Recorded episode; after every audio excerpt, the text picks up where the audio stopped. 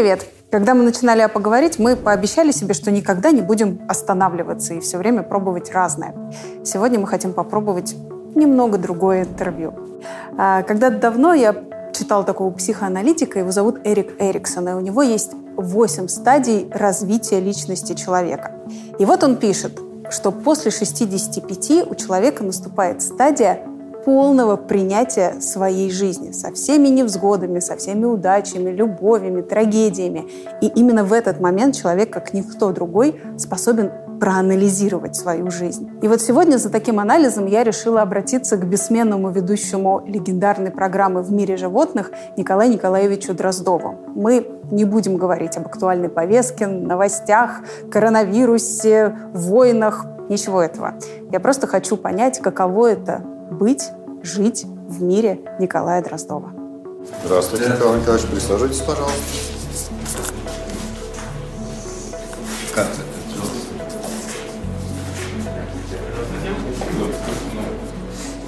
Здравствуйте. Снимаю масочку, что ж Просто поскольку так положено ходить.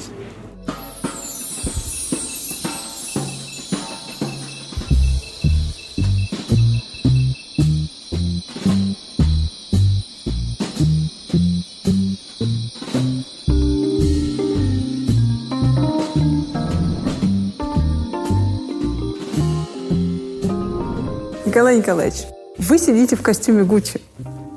Ну да, ну это просто, так сказать, из того, что ну, они мне как подарили этот костюм. Вот, я думаю, ну как-то неудобно без него а, выходить. Но это не то, что вы такой модник и интересуетесь Нет, последними наоборот, коллекциями. ну вот они мне, ну, они мне как бы даже, собственно, уговаривали. Я просто хотел, ну как можно что-то проще. Вот я, ну, я воспитан в годы войны. Мы ходили в школу, значит, младшие классы.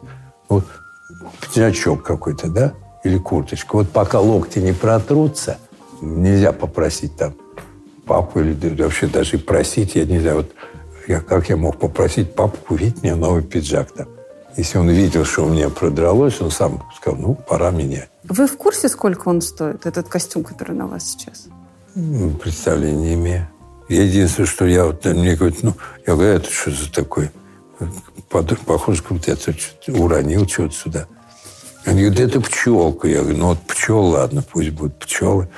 Я люблю пчел, то пчел сейчас вымирает, между прочим. Так что, если это как э, акции в защиту пчел, то я очень тронут. Это растение. Если вы употребляете этот экстракт, у вас прибавляется энергии. У вас утомляемость э, просто пропадает. И даже здоровому человеку укрепляет его работоспособность, внимание, память и все прочее. Замечательный корешок. А так, вы где обычно одеваетесь? А так вот мы идем э, в Коньково, там рынок есть, и там есть отдел одежды, мужской, может, есть и женский, но, в общем, мужская одежда. Пиджаки висят, вышедшие из моды. И вот они уже, эти, так сказать, костюмы, они продают, мне неловко даже говорить, по 3000 рублей за полный костюм. И вы вот их и покупаете? Ну, нормальный костюм такой же, понимаешь, как это. Это я думаю, что он дороже, наверное, значительно, может быть. Но вот полный костюм, ну, там три, бывает, на 4 тысячи, если что-то такое. Но вот в пределах 3-4 тысяч продаются костюмы. Ну, пусть не обижается вот Гуччи, но мой серый костюм, он, он этот, чем мне понравился, он похож на мой серый костюм тоже серый, но я в нем хожу все, но я в университет я не приду в этом костюме. Не беспокойтесь. Ну, потому что в университете появляться в модном костюме, да, это вызвать сразу вот у сотрудника кафедры так, м-м, что это он на старости лет совсем хряпнулся, что ли. Понимаете? И даже не на старости лет, даже ну, молодежь принципе, у нас не одевается модно, понимаете? У нас в, в университете женщины да, сидят и разговаривают о том, о сем, на заседании кафедры. Угу. И на телевидении было время париков. Помните парики? Конечно. И тебя вылечат. И тебя тоже вылечат. И меня вылечат. Приходишь туда, смотришь, ты в большой комнате. Девочки, я такой парик достал, и вот как он выглядит. Ой, дай померить. А, а на мне тоже хорошо, на мне... И вот они этим париком, значит, вот так по кругу обойдут. Я так смотрю, ну так, no comments, да? В университете одна сотрудница, где-то не совсем понимая, так сказать, пришла в парике. Она села как-то и, а, и думает, что будет. Входит, здравствуй, так и не глядя, садятся. Ни одна женщина даже это и садиться не хочет, понимаете? Да. Зазорно, типа? Что, у тебя своих волос, что ли, нет? О чем ты думаешь? Надо о науке думать, а ты... Ну, в общем, да, понимаете? И она вот один раз появилась, после этого никто не, толком не поздоровался, так кивнули головой и сели, так отвернувшись. А уж чтобы еще попросить померить, это вообще даже такого голову не придет. Вот, она просидела это заседание, так тихо ушла, и потом даже не вспоминала ничего, никогда не, не говорила об этом. Так, ну, а, а, такая вот ошибка поведенческая.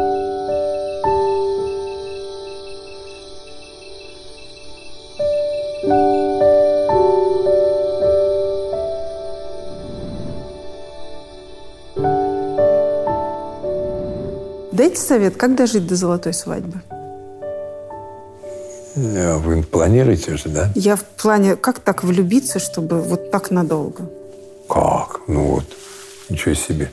Можно не доживший до золотой свадьбы, может так влюбиться. Вот я свою жену люблю, и, а, так сказать, мне не надо на этот счет никаких пояснений, толкований, как это делается, почему и как. Почему я не хочу, чтобы меня даже звездой называл, называли там. Потому что все звезды, для них это часть их имиджа. А вот я вот э, не то, что она сколько она прожила с этим, а я вот этого поменял на этого, а этот вот у меня такой, этот такой. Ну, угу. ну, это же входит в их биографию. Стоит им поменять мужа, как она появляется опять э, на, на глянцевых журналах. На обложке повезло, а так хотя бы внутри, чтобы написали. Ну, я не хотел бы, чтобы написал, что я бросил свою жену и ушел к другу. Это, я считаю, это позорище было бы. Было бы позорищем. Но прежде чем заиметь такое позорище, я должен сделать то, что мне самому кажется ну, пошлым, а, негодным, ну, так сказать, вот, неподобным и просто ну, омерзительным, я бы даже сказал. Есть любовь э, древне, древнего Рима, древней Греции, воспеваемые в мифах и легендах. И все говорят, вот восторгают, вот такой вот Бог, там богиня любви. А в то время любовь была сугубо, так сказать, эротической любовью. Вот захотелось какому-то там Богу, там, какую-то женщину ее хватает, значит, не спрашивает там он с ней. И вот потом чего-то так вдруг она ему изменила с кем-то другим, он ее тут превращает в какую-то ящерицу или в лягушку, и она там утопает в море или что-то такое, понимаешь? И все его... О, какая любовь, да какая любовь, это просто эротика, которая одного вседозволенность, другого обман. И вообще, ну, я сам зачитывался этими легендами, мифами Древней Греции. Это просто, по сути дела, так между нами, животная любовь. Понимаете? Вот ему как животному вот захотелось, а, так извините, спариться вот с этой женщиной. Он идет и, и, и делает это. Больше ничего не интересует. Хочет она, не хочет там. А если она что-то сделала плохое, она тут же превращает во что-то другое. Это вот первый возраст любви. Второй возраст любви – это когда люди, найдя друг друга, как говорится, подбирают друг другу ключик как бы, да? Вот вставляешь, ключик поворачивается, и дверь открывается, правильно? Из-за того, что люди становятся все более образованными, воспитанными, интеллектуально, морально, так сказать, духовно развивающимся, этот ключик становится все более сложным. И вот если, ну, там еще, может, 100-200 лет назад уже, в Древней Греции давно, ну, достаточно повернуть ключик, чтобы ну, хорошая хозяйка, хороший хозяин, он обеспечит, она кормит, там, все вместе живут, и поехала, да? Угу. А сейчас хочется, чтобы была и духовная связь и чтобы взгляды на все окружающий мир были бы так сказать, не обязательно одинаковыми, сходными. Но если вот вы вставляете ключики, и он не проворачивается, да, ну, лучше, так сказать, вынуть его и отойти в сторонку. Вы часто говорите жене, что ее любите? Или вы не Каждый, раз... да, каждый день. Каждый день, конечно. Это важно? А, ну, ну, это уж вы меня спрашиваете. Потому что тогда у нее укрепляется желание любить меня.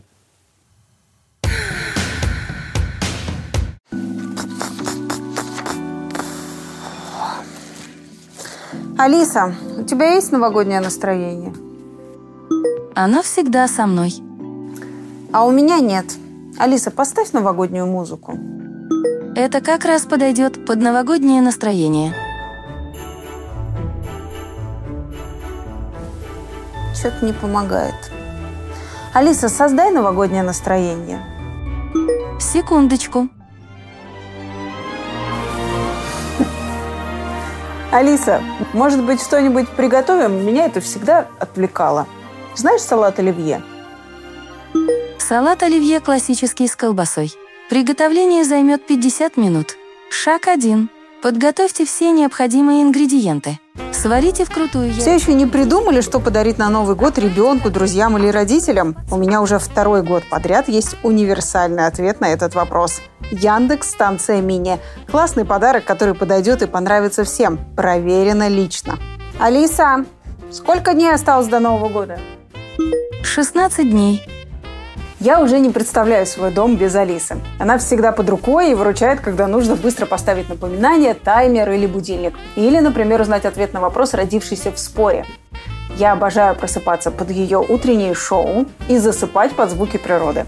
Поэтому уверена, Яндекс станции будет рад каждый, даже если у них уже есть такая колонка. Ведь теперь можно синхронно запускать музыку сразу с нескольких колонок.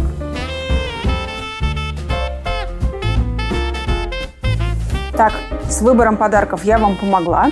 Ссылка будет в описании. И мой салат, наконец, тоже готов.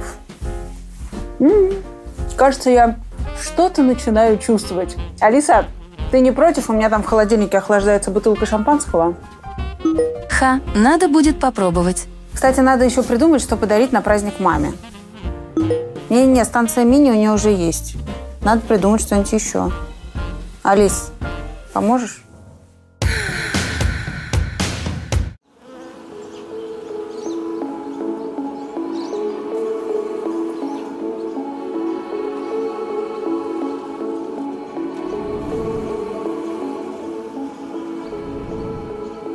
Передо мной впервые сидит человек с неприкосновенной, непорочной репутацией.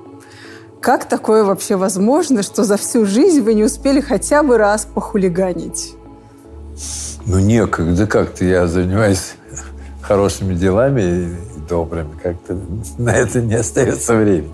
А меня как-то воспитывали в таком добропорядочном духе, что мне говорят, что вот, ну, хулиганство – это плохо. Что это а, а, ну, людям доставляет, ну, как минимум, неприятность, а может быть, даже и беду какую-то. Хулиганство, понимаете? Поэтому это, это не нужно делать. И можете представить, что я, как ни странно, может быть, кто-то меня за это сейчас укорит, но я скажу, что я в школе вступил вот в эти бригадмилни, знаете? Бригады, подростки, подростки, школьники, студенты принимали участие рейдах милиционеров по борьбе с хулиганством как раз.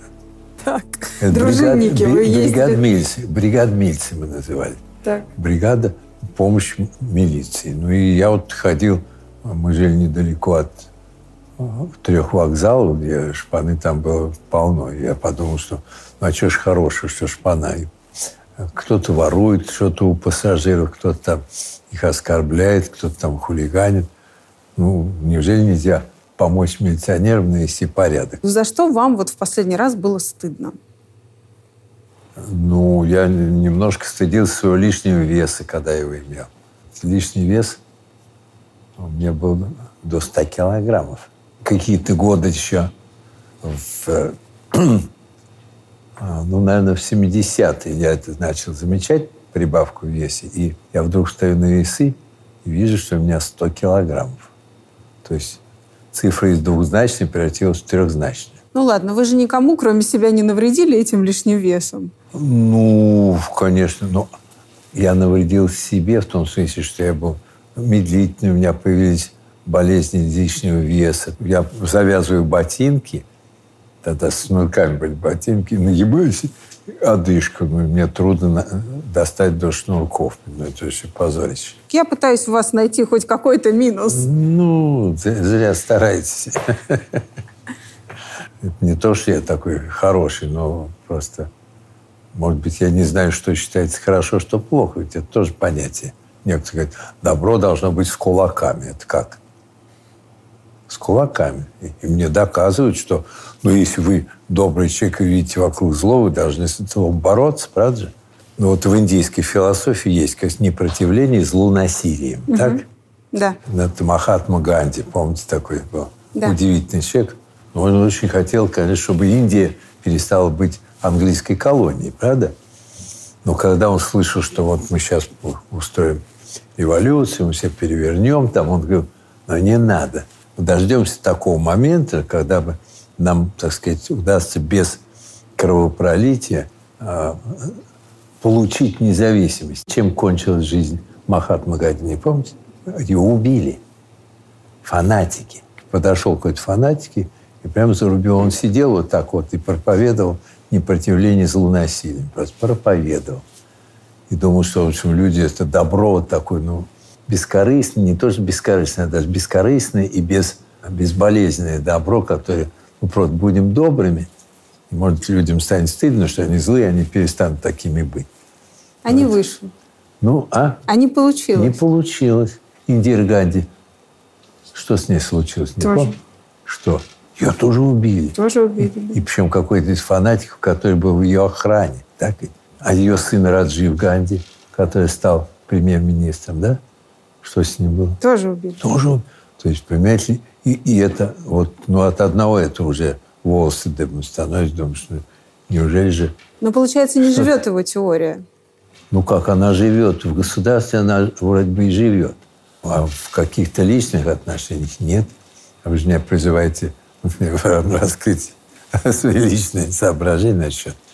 Я поэтому понял, что, например, вот, политикой лучше не заниматься.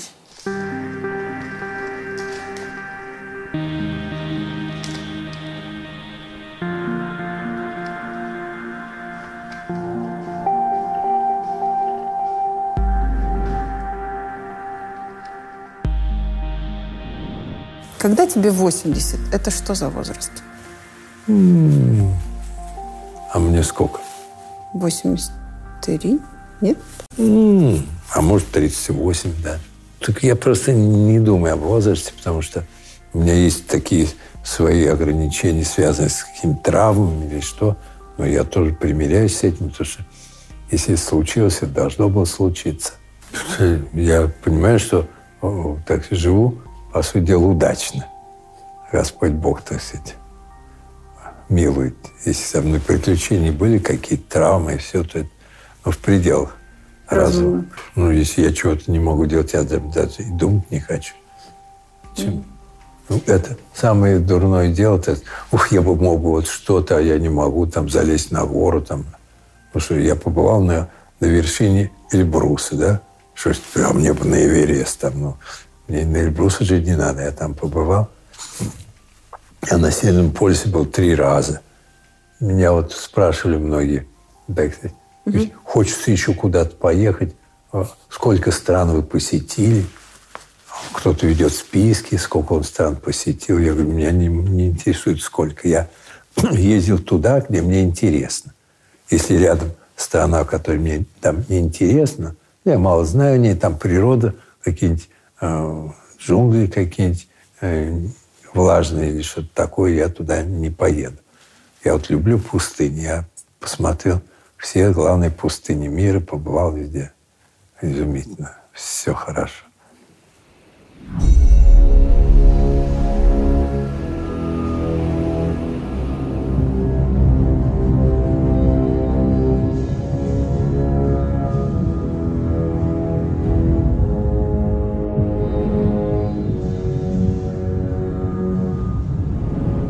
Неоднократные были опасные моменты. Мы же все время, так сказать, такой ситуации находимся.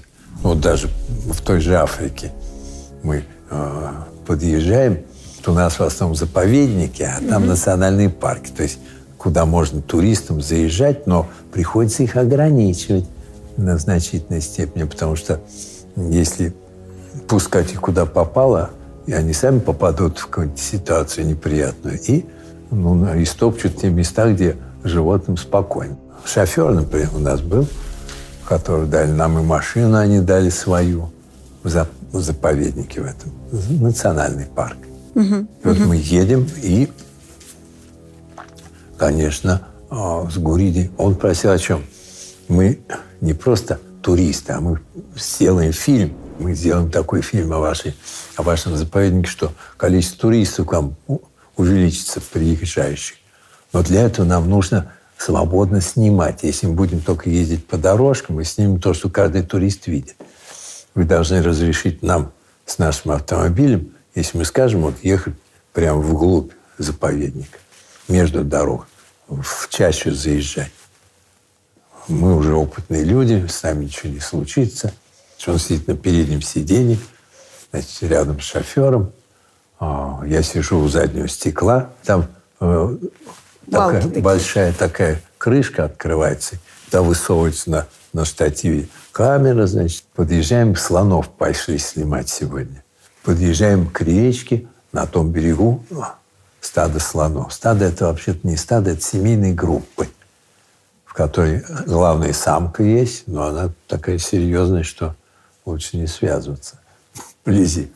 Старая самка, и все остальные – это самки, ее родственники, тетушки, дети, внучки и слонята, которых они охраняют, воспитывают, кормят. Но ни одного самца там нет взрослого. Все взрослые самцы ходят отдельно, поодиночке, потому что у них нет постоянной потребности общения с самками. Что с ней разговаривать? Нет. Вот так называемый период гона да. у них возникает на там, один месяц в году, и все, остальное время им такое в голову не приходит. Знаете? Мы вот заезжаем туда, к берегу подъехали, ведь начинают снимать, а там а, слоны так стоят в основном какие-то боком, задом как-то мало кто на нас обращает внимание. А Александр Михайлович говорит, Николаевич, ну как-то разверните их к нам. Это он считает, что это моя функция-то, да. Я спускаюсь вниз к речке, начинаю кричать, рубашку снимаю, машу, вот так вот, привлекать их внимание. Они начинают снимать.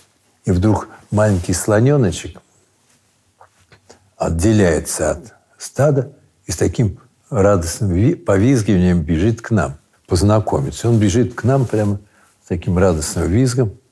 И тут мамаша, оказывается, испуганная, куда он побежал, уже с таким ревом, трубным таким звуком, вдруг на нас бросается к нам. Мы мчимся между этими самыми кочками, э, термитниками, повальными стволами. Он так ловко, значит. А эти, они не могут опуститься вниз камеры, они в него так вцепились, оператор и, и ассистент оператор. И, и вот так бьются в этой дырке вместе с камерой. И они потом объясняли, говорят, камера такая дорогая, если ее сейчас разобьют, мы там не оправдаемся перед нашим, так сказать. Слоненочка она уже обогнала и бежит за нами уже метров 15 остается. Я через стекло вижу, что она уже конкретно тянется хоботом к нашим операторам. Вот. Ну, а оторвались, значит, она отстала. Ну, слоненка вроде там пошла к ним обратно. А оператор женщина была, замечательная женщина. А, очень опытный оператор Юрушкина угу. Нина. Ну, такая дама на возрасте. Он ей, Ниночка, ну, что ты там сняла? На нее обрушилось такое от, от ее. Трехэтажный, что? Ну да, многоэтажный. Значит, он такой рухнул ему на голову. Он так затих, понял, что все-таки переборщил с этим подъездом к слонам.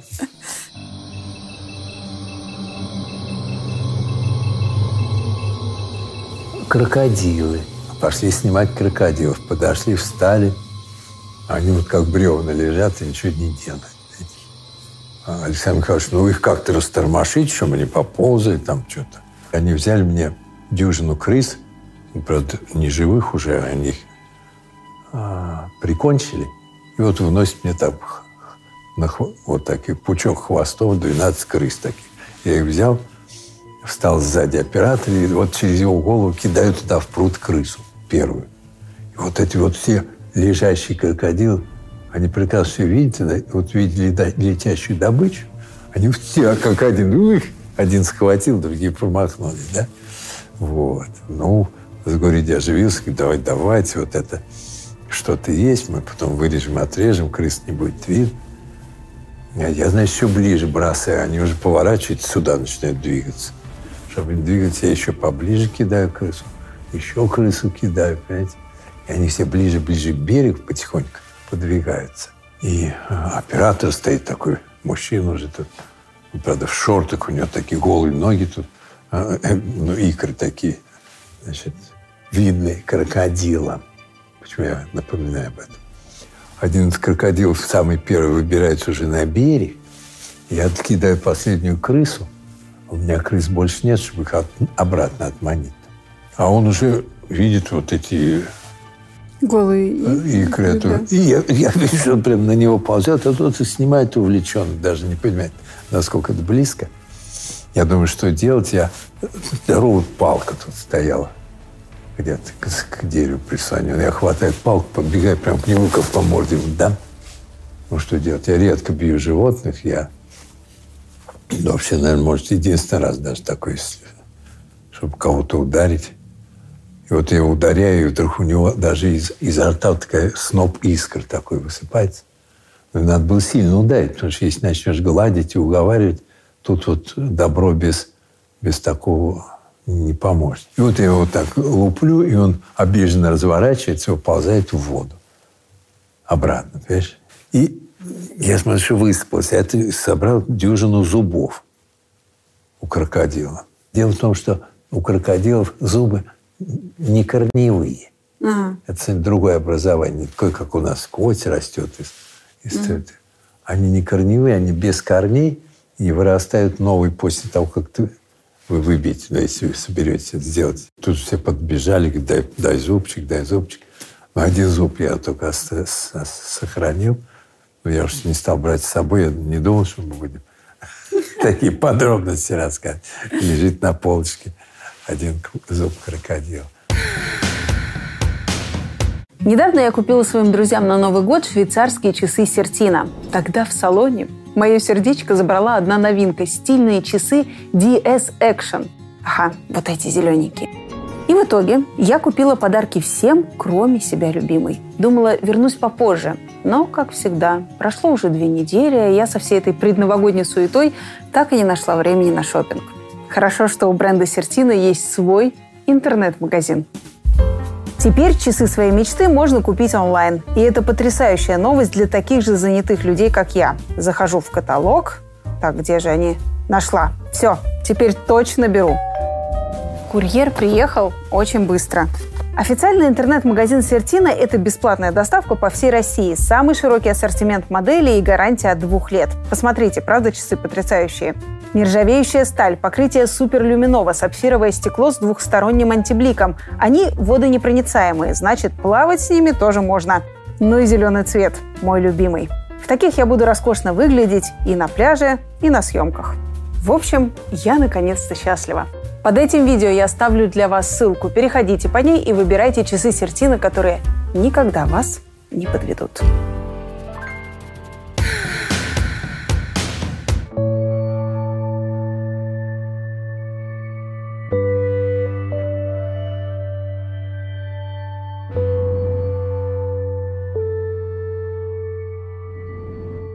А вы верите в Бога? Ну, вы знаете, это сложный вопрос. Но вот вы сейчас хотите сказать, какой ученый, а хотите верить в Бога. Я приведу пример. Иван Петрович Павлов. Да. Выдающийся, выдающийся ученый, лауреат Нобелевской премии. Ушел из жизни в 1936 году. И вот он, его родители, отец и мать, отец был священником – и служил вот в этой церкви, которая на втором кладбище, Лазаревском кладбище. У него похоронен там отец, такой гранитный памятник, протеерей такой-то, значит, Петр э, Павлов и, и матушка такая-то, я не помню, его жену как звали, понимаете, похоронен там. И вот Иван Петрович Павлов приезжает туда, на вид старичок такой бородатенький, да, идет э, к этой церкви, подходя к ней молится. Он написал об этом в книге. И, значит, становится и молится. Это его семейный, если у него отец священник. Понимаете? У меня, у меня дедушка, у него отец священник. И здесь, но с детства он это носит в сердце своем. В сердце, а не в голове, понимаете? Вера здесь, а знание здесь. Это разные вещи. И вот он молится, и в это время к нему подходит молодой какой-то рабочий, проходит мимо, и так злобно так подходит к нему, ну, понимает, что ну, старик все-таки. Он подходит к нему, и он описывает. И так пальцем ему грозил. Ух ты, темнота необразованная. И так гордо, что он проучил этого старика, бессмысленного, глупого старика, Нобелевского лауреата в области физиологии, и пошел довольный. Павлов об этом написал своих воспоминаний. Шикарно, правда? вот. А мои вот э, отец, дедушка, э, один дедушка, другой дядя, вот все похоронены ну, буквально в 10 метрах, в 20 метрах в этой церкви. Я поэтому туда тоже захожу, ну, помолиться. Понимаете? Но это наша семейная традиция. Я, я не вправе, так сказать, взять, а я буду там э, там, Я буду мыслить иначе. Да. Отец, например, меня в исторический музей приводил, когда, и вот он показывал там портрет святителя Филарета, как он же государственный деятель тоже был как -то. Это ваш пра-пра-прадедушка? Пра-пра-прадедушка, двоюродный. Да. Но он монах был. Он монашествующий был, поэтому мы от его младшего брата ведем. Никогда не смешивайте веру и знание. Вот я верю в Бога, да? Я иду в церковь, я там молюсь, мне нравится. Это моя семейная традиция. Я не хочу обижать моих родителей, тем более предков, которые служили даже в церкви. Э, сказать, а я вот не верю вас. Ерундой занимались. Не ерундой они занимались. Потому что а, приходские священники, особенно, очень нужны людям. Особенно вот местным жителям. Они приходят с своими семейными проблемами, с какими-то, ну, с, с чистой там что-то не хватает, какой-то ребенок туда-сюда, помогает им как-то переносить без, без злобы, без уныния, без огорчения, понимаете? Но в вашей жизни были доказательства того, что Бог существует? В моей лично. И мы с отцом ходили в вот эту церковь, в которой он сделал лабораторию а, для фронта. Угу. Вот ему прямо поставили задачу. Он хотел идти на фронт сразу – ну, как все мужчины в то время, хочу на фронт. Но государство сразу пришло к тому, что все те, кто нужен в тылу, который ну, полезнее, чем просто пустить стрелять там, всех отправляли куда-то там, на завод, там, туда-сюда, на строительство, на, на там, производство чего-то такого, то, что надо для а, победы. А его умение делать лекарства, значит, он же фармацевт, выпускал да. уже какие-то сложные лекарства, придумал. Ему сказали, максимально приближены к фронту, найдите место. И это оказалось село Успенское. Сейчас такое довольно известное село. И там церковь, которая была... Ее никто не разрушал, но она была просто запущена. Там какой-то склад был. Он сказал, что вот в этой церкви я размещу лабораторию. А через две деревни, вот в Иславском конный завод был, который тоже угу. многие боялись, что будет захвачен фашистами. А еще уже в Аксинине появлялись какие-то передовые отряды этих фашистов, да? Ему кто-то сказал, ну, так близко, так, может, они, если они продвинутся сюда, и вам придется бежать и бросить оборудование, что ли? Он говорит, сюда они не пройдут, он сказал. Да, он просто убежденно сказал, сюда немцы не пройдут. И только потом он нам рассказал, что он об этом узнал от верующих людей которые ему рассказали, что Матрона Московская, но она же все-таки, хотя она была слепая женщина, и там худая, бедная такая, и все, но, но был не дар предвидения. Угу. Матрона сказала, не пройдут. Можете спокойно поселяться в этом близком э, месте, чтобы там лекарства быстрее доставлять до фронта. Не пройдут. Я помню, мы ночные бомбежки имели в 42 году и в 41 Значит, это было, так сказать, как ночь, и сразу самолеты начинают лететь, слышат гул, совершенно другой тек, не как наши. Там они у у них мотор. Наши у летят, да? А там какие-то, ну, их какие-то моторы, они которые вот таким звуком у-у-у, а отсюда вот такой шквал огня вот такого, сколько уже зря вроде тратилось под, ну, снарядов или патронов, как они там в зенитках называют. Но это как действовало удивительно.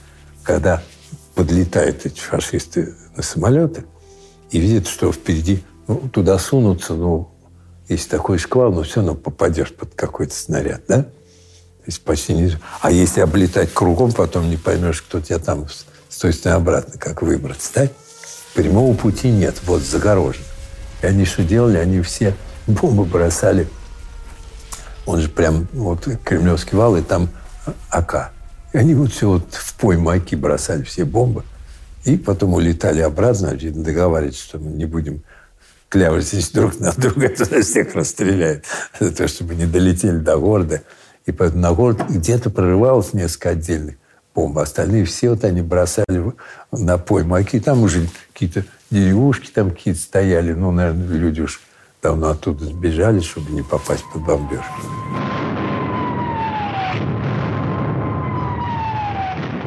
Конечно, никакого отношения образование к вере ну, не имеет. Нельзя поверять старинное слово «поверять», «проверять». Нельзя поверять алгеброй гармонию. Ну вот вы слушаете Бетховена, да? Ну там Моцарт, кого хотите. У вас душа вот улетает куда-то. А что же такое? Сейчас так – а если посчитать, а в чем тут, вот, почему это так воздействует? Давайте посчитаем, сколько там нот до, нот таких, какой последовательности, в чем тут, а чего это вдруг нас это волнует так, понимаешь? И мы вот сидим так, а, это вот, да? Потому что это, это музыка, которая пришла Бетховену, говорит, он же глухой стал, так он стал глухой, да, от человеческой жизни, но вся эта музыка у него приходила к нему, так сказать, ну, скажу, в мозг или в сердце, там, но приходила к нему эта музыка вот так, из, из эфира, скажем. Да. да?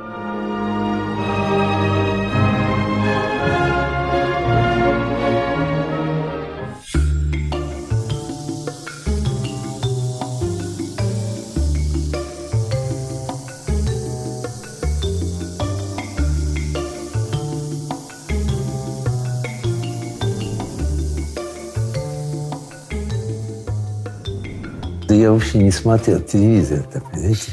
Мне казалось, это для пенсионеров, для бабушек каких-то или а, для деток, которые там вечером... Ну, я считал, ну, зачем? Зачем взрослому человеку, у которого много интересных дел, смотреть телевизор? Я вот никогда не смотрел передачи «В мире животных» по собственному желанию. Если я попадал куда-то, где ее смотрели, ну, я не могу сказать, выключить передачу, чтобы не смотреть. Но это было редко. Я не чувствовал необходимости в этом. Мне интересно было ее делать как продолжение моей педагогической работы в университете. Я рассказываю студентам э, о том, о всем, о пятом, десятом, а тут я рассказываю большому количеству людей. И дети, может быть, смотрят, и бабушки смотрят. Здравствуй, Васенька. Здравствуй, дорогой. Здравствуй, мой хороший. Кушай, мой дорогой. Вот так вот. Спасибо. Спасибо за цветы, дорогой. Спасибо. Очень любезный медведь. Это крокодил, правда? Но не совсем крокодил, потому что это американский крокодил. А они все относятся к семейству аллигаторов. Ну, вот вы слышите, какой у них голос э, громкий. Я думаю, это еще во многом способствует их общению в лесу. Да. Эта змея э, очень имеет слабый яд в задней части верхней челюсти, но она вцепляется, она очень сердитая. Отстань. Я участвовал в передаче «В мире животных» 50 лет. В 68 году а, она началась, ее вел с Гуриди, и у него выступали по очереди два профессора с биофака угу. и с географического факультета приглашал. Александр Михайлович Чельцов, фамилия его. Он говорит, приходите ко мне на передачу, чтобы выступить. Говорит, Александр говорит, ну, я вот так занят вот так вот. Но вот тут вот недавно защитился у нас кандидат наук Дроздов Николай Николаевич. Давайте его попросим к вам прийти, и он вам ответит на все вопросы. И вот он мне говорит, вот тебя зовут туда-то, туда-то. Но вы помните свой первый день, когда вы пришли тогда на Шаболовку, наверное? Ну, конечно, еще со Останкина не было. Ну, пришел, ну, как, как на очередное свое, так сказать, Лекцию. очередное выступление, конечно. То есть вот то, что камеры стояли, вам это все вообще вас не заботило даже Ну, впервые? почему не забыть? Ну, ну, куда смотреть, в принципе, я спросил. У меня не было никакого ни шока, ни стеснительности. Когда был пик вашей карьеры на телевидении, на ваш взгляд?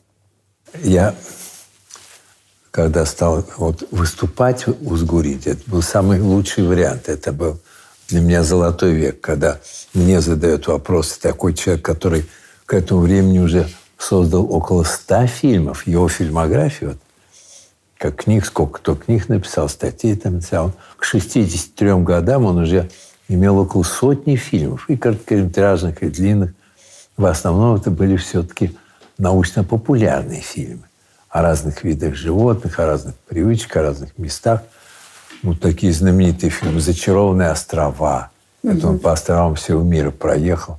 И когда я, конечно, увидел в этом фильме, как он э, снимает моего другого учителя Илью Сергеевича Даревского, который герпетолог, выдающийся герпетолог, это специалист по присмыкающимся. И он подкрадывается к а, комодскому варану. А с Гуриди это все снимает где-то еще до того, как я с ним познакомился, понимаете? И вообще Даревский, а комодский варан, о котором мы слышали, это гигантский, знаете, дракон даже его называют. Но это просто самый крупный в мире варан до 4 метров в длину. Я потом их увидел. Но это что-то невероятное.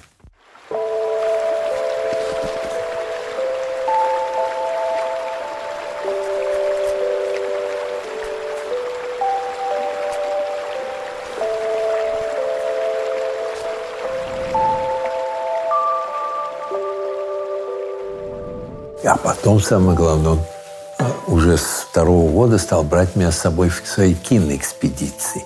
И вот первая же поездка была в 70-м году уже. Я до этого вообще за границу не ездил. Конечно, ну, мечталось там в Африку увидеть. Ну, а думаю, как я ее увижу, ну, в то время надо было. А вот я хотела спросить, как вас выпустили? Как это все происходило в тот А момент? просто потому, что я сразу оказался в команде Александра Михайловича Сгуриди.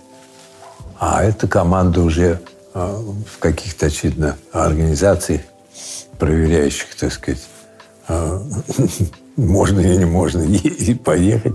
Они ему настолько доверяли его выбору, понимаете? А вас-то проверяли? Ну, вы же новый человек. Может, Ну, вы ну. сбежите? Ну нет, ну, во-первых, знаете, насчет сбежать, вот среди таких вот простых работающих людей что-то сбегали чаще всего, знаете, в те времена, работавшие в дипломатических каких-то а, при посольствах, пробирались туда и потом вдруг раз исчезали. А вот просто, просто такой человек просто для дела поехал, на, там такой в голову не приходил. Понимаете? Я же не выехал, а это Африка, это что, слон, а это лев. Там. Я о них знал больше, чем многие местные жители знают. Теперь я это вижу, как это все происходит. Неужели тут мне могла быть идиотская мысль взять и там где-то остаться, вместо того, чтобы с ним вместе вернуться, продолжить эту работу. Это, вот это счастье моей жизни, то, что я встретился с Гури, с таким уникальным, так сказать, человеком и ученым, и хорошим человеком, который ко мне хорошо относится. Да? Он мне как отец родной, что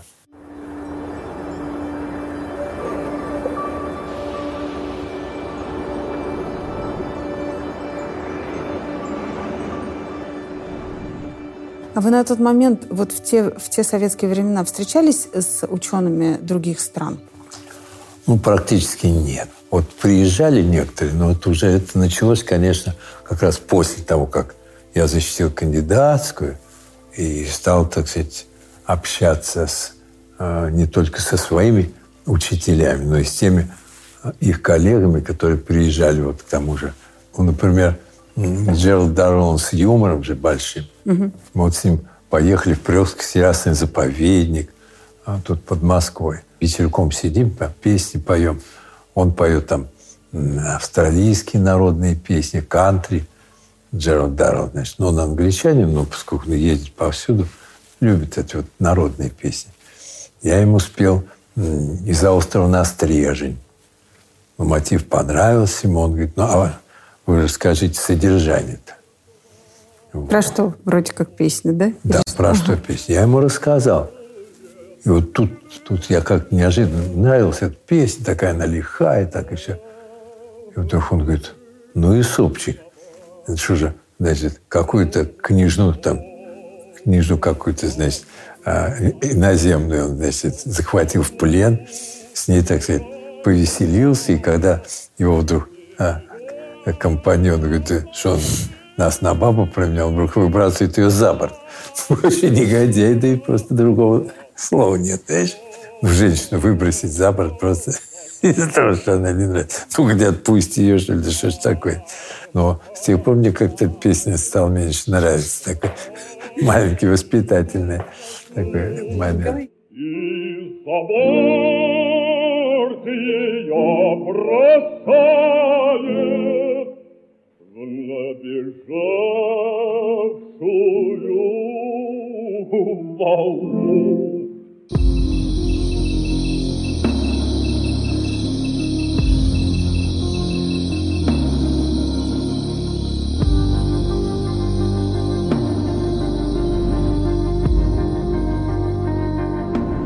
Почему вы так не любите говорить о политике? Просто потому что не люблю. У меня был знакомый один, а мы с ним разговаривали, с тех пор я уже вообще перестал этим интересоваться. Приехал с ГДР, и вот в э, Казахстане был 1983 год, был какая-то международная зоогеографическая конференция. И вот туда приехал замечательный дядька такой, э, главный редактор журнала «Дер Фальке». Пошли мы в пустыню как-то. Я говорю, ну как вы там работаете? Ну, это журнал очень интересный, а, а ну, это мое, мое хобби. А так я там член какой-то... а, Партии? да, какой-то... Ну, то, что у них там не было коммунистов напрямую, а какая-то Мгм. СДПГ, что ли, что-то какая-то социалистическая партия Германии. Я партийный деятель. Я говорю, господи, вот уж о чем я как-то...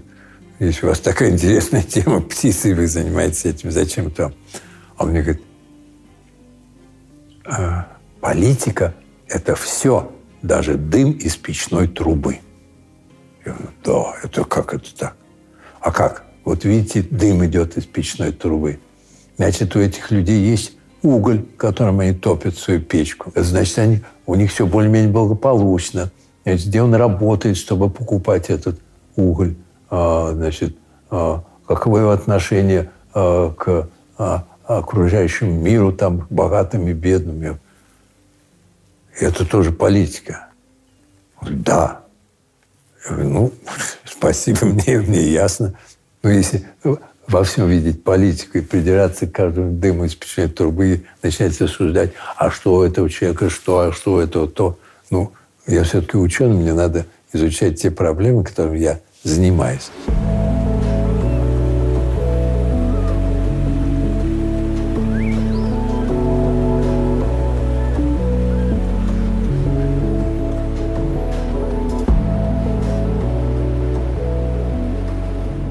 Мы из Дели поехали в Бомбей, из Бомбея в а, Бангаро, Бангалор, из Бангалора в Майсор. В Майсоре есть был Магараджа. Там. Этот Магараджа нас принимал. Он говорит, ну, у меня есть а, большой такой охотничий домик в 100 километрах отсюда, в глубине джунглей, где там э, все, и тигры, и слоны дикие уже, не, не домашние какие-нибудь, а дикие слоны, тигры, крокодилы, там все, что хотите. Мы едем туда, и такое творится там, дать интересно. Навстречу нам по, по обочине, по, по обочине идут навстречу обезьяны. Какое-то прямо шествие какое-то. Я спрашиваю шофера, а что это такое? Они почему в одну сторону идут? А у нас, говорит, мы же не можем животных там а, как-то А, трогать и обижать. и- Обижать мы их не можем, но, ну, тем более убивать. А как некоторые делают. Но у нас этих обезьян развелось в городе Майсорина вот столько, вот выше крыши. Они, они уже не дают торговать, вот там торгуют что-то, а вот обезьян подхватывает что-то, уносит, потом сидит, там. Хозяева в городе. Да, становится хозяин. Мы их отлавливаем. И за 100 километров в машине увозим туда, вот в этот лес. И там в лесу выпускаем. Ну, живите на свободно, только нам не мешайте. Они поживут, поживут чуть-чуть и как соображают примерно, как у них наверное, внутренний компас на эту дорогу и обратно в город. Вот мы их быстро увозим, а они медленно потом к нам возвращают. А убивать нельзя. Но у них и коров нельзя убивать, помните. Она лежит на мостовой, машина объедет. И нельзя подойти вот так пнуть ногой. Это сказать, да что ж такое, еще побить могут местные жители за это. И вот пока ей самой не захочется куда-нибудь уйти, будем, так сказать, объезжать ее.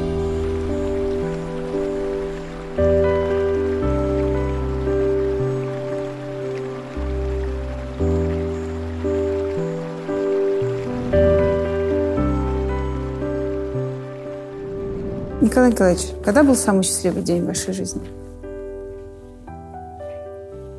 Ну, как-то разных дней были. Сказать что-то о таком вот счастье чего-то, значит объяснить то счастье, которое мне приносилось в других случаях, понимаете? Вот. Ну, я, например, если я вдруг скажу, что это вот как мне удалось воспитать преемника передач за 10 последних лет. Среди ведущих есть э, вот трое людей, в которыми мы в Останкино получили одну большую комнату редакционную. Наши передачи. Слева редактор нашей передачи сидит, дальше сидит клуб путешественников, дальше сидит, значит, очевидно, невероятное. Но вот эти трое, э, Капица Сергей Петрович, очевидно, невероятный, э, значит, э, Юра Сенкевич, еще Лева Николаев, который был редактором сначала у Капицы, а потом стал свои передачи делать. «Цивилизация», «Гении и злодеи», еще там, ну, целый ряд таких интереснейших передач, циклы целые. И вот у меня, значит, уже в начале первых, так сказать, датах этого уже века я чувствую, что уходит из жизни Сенкевич. 17 лет тому назад, теперь же даже. Передачи тут же закрывают. Никто, нет преемника, да? Потом раз, уходит из жизни Лева Николаев. Тут же исчезает все его цивилизации там. А они оба мои одногодки. И вот когда уже и второй ушел из жизни чуть позже, там в 2011 году, я думаю, так, ну, значит, вот сейчас со мной такой случись, и передачу тут же закроют. И вот я еще с 2011 года, даже чуть раньше, начал, и меня произвело впечатление, вот особенно Сенкевича уход. Я понял, что телевидение, ну, не обязано вообще-то ценить передачу только за то, что ее кто-то когда-то там... А у нас семья работает, муж и жена в нашей передаче. Вот. Лапины. И вы их сына начали готовить себе в И прием. вот и это получилось автоматически, потому что когда ему стало лет 5-7, а, ну, где-то между пятью и семью, я же не помню точно, они стали его брать с собой на съемки. Здравствуйте. За ночную активность англичане это животное назвали гимнур, что в переводе означает «лунная крыса». Филипповна спокойна, потому что не видит среди звериной семьи никого опасного для себя. Как установил еще Чарльз Дарвин, она-то и является родоначальником домашних кур. Он мне задал вопросы, первый, так? А потом я стал ему задавать вопросы. Он стал отвечать. Появилась уже такая детская страничка с э, Алексеем Алеша Лапин. Вот он в научно-исследовательских институтах стал бывать. В институт приезжает, какие у вас опыты тут проводят? Вот там такие-то опыты, ну, если без всякого разрезания, даже вот наблюдает. Вот, рассказывает об этом. И накапливается такой вот материал, что уже э, постоянный юный корреспондент. Юный корреспондент передачи. Его родителям говорю, будем делать из него следующую ведущую. Давайте все-таки вы сделайте, чтобы он был соведущим. Потому что если он просто выступает как уже Корреспондент? спецкорреспондент, а соведущим? Ну, родители сразу там, ну ладно, говорит, ну еще лет пять потерпите, поработайте. Я говорю, ну вот, ну вот выдохся я, понимаете ли, зачем? Тем более вот это студийный мне тяжело, просто с, глаза слепят и все. И вот уже последние полтора примерно или два даже года мы с ним вместе открываем и вместе закрываем. И уже внутри его вот эти корреспондентские кусочки, потом он стал в студии тоже сидеть со мной вместе, беседовали. Например, мы уже вдвоем задаем вопросы выступающему, и мне это очень, так сказать, радовало, конечно. Как вам, например, ярко-красная расцветка? Неужели ошибка природы? А как же защитный окрас от врагов? Такой яркий окрас имеет лягушка-помидор, и никакой ошибки природы нет, потому что от врагов ее именно спасает этот яркий окрас. Он как бы предупреждает, не тронь меня, я очень ядовит и опасно. Но она может обманывать. 2018 год, два года тому назад, это было 50-летие передачи. Причем это заметили э, в Русском географическом обществе и решили там сделать такое торжественное заседание – и поздравить наш коллектив, не мне одного, а именно наш коллектив, поздравить с 50-летием передачи. Президент Сергей Кужугетович сидит в президиуме, рядом с ним сидит председатель попечительского совета Владимир Владимирович Путин. Угу. Так? Вот эти двое ведут заседание. Вызывают меня, значит, чтобы... Э, я говорю, да, пошли все вместе. Они встали сзади меня, а Леша уже выше меня ростом уже уже два года как соведущий. Мне вручает медаль, значит, а, объявляет Шойгу, Владимир Владимирович мне вручает это самое, а медаль, и медаль Синкевича он вручает. Даже не имени Синкевича, медаль Синкевича. Я беру медаль, смотрю на нее, значит, и говорю, ну, так сказать, благодарю вас сердечно за такую высокую оценку, так сказать. 50-летие передачи «Великое дело», конечно. А, но что меня в какой-то степени огорчает, что вот Сенькевич – это мой одногодок, его уже нет 15 а лет в живых, и нету передачи. Лев Николаев – мой одногодок, нет передачи его, целый цикл передач «Цивилизация». Старше меня уже э, Капица ушел в жизнь несколько лет назад, и уже нету, очевидно, невероятно. А я-то чувствую моральную обязанность перед основателем этой передачи, моим великим учителем Александром угу. Михайловичем Сгуриди. Как это я вот, так сказать, встретишься с ним там, там я показываю, что ему скажу, что же сам, сам вел, а потом бросил, да?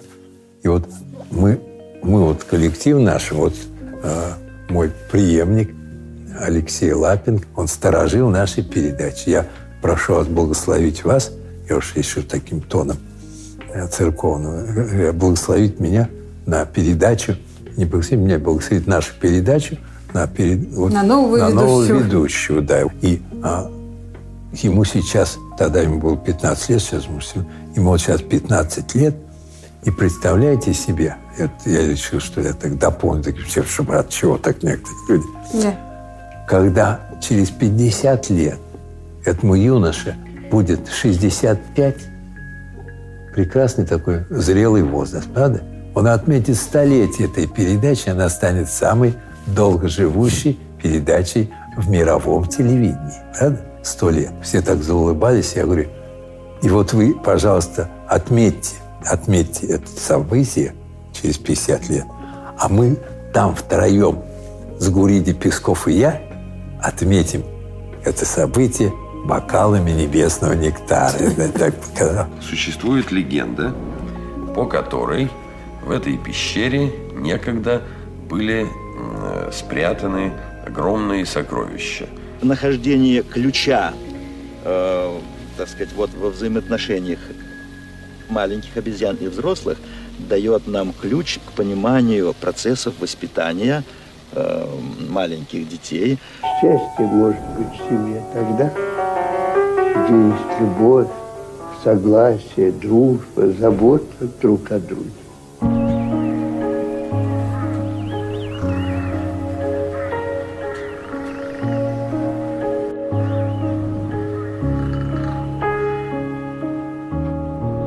Кумир, легенда, вот это мне кто-то говорит, ой, вы там легенда. Я говорю, Легенда это, это обычно говорят уже о, о людях, ушедших из жизни. Легенда, смотри, идет легенда, живой еще, вообще. Вот так вот. То есть ничего, кроме того, что когда мне говорят легенда, я говорю, спасибо, я еще живой, но, может, подождем пока. Как вы относитесь к смерти? Вообще, не, не надо думать вообще. Можно же ее бояться, как люди-то боятся нет, нет, смерти. Это или там... маловеры боятся смерти. Вы не боитесь? Ну, конечно, я знаю, что она придет тогда, когда а, она прописана. А почему я в этом уверен? Потому что я очень тщательно изучал наследие Нострадамуса. Знаете такого? Конечно. Мишель Нострадамус. Да. Он ежегодно выпускал календари, такой астрологический календарь. Календарь на весь год расписанный, там то все, пятое, десятое, там когда-то. Его друг пришел к нему и сидел у него чай пил. Уходя, сказал, ну завтра я к вам еще раз зайду. Он говорит, завтра меня не будет. Ну, так подумал, что ну, уезжает куда-то человек, ладно, не будет, так не будет. Потом и распрощались. Через день он узнает, что утром следующего дня он ушел из жизни. Просто во сне заснул, не проснулся. Так? А потом заглянули в этот календарь на, на будущий год. То есть на этот год уже идущий, но написано еще в предыдущем году. И там вдруг тут написано «Сик транзит морс». Здесь приходит смерть на дате своего ухода из жизни. Вот это я ни за что бы не хотел быть э, вообще каким-то ясновидцем, потому что, знаете, как грустно жить, когда, знаешь, это такой, э, такой ермо, такой вообще хомут, такой вообще нагрузка вообще на все. Я за каждый прошедший день, вот сегодняшний день тоже прекрасный, у нас вот другом так, такое есть выражение, прошел еще один потрясающий день. Понимаете, ну, в каждый день вот что бы ни было, вот мы с ним вечером созванивались, я говорю, ну как, он, как день прошел? Потрясающе. Я говорю, да и у меня тоже потрясающе. И сегодня я также скажу, так сказать, вечерком, надеюсь. Спасибо, Николай Николаевич. Давайте, давайте.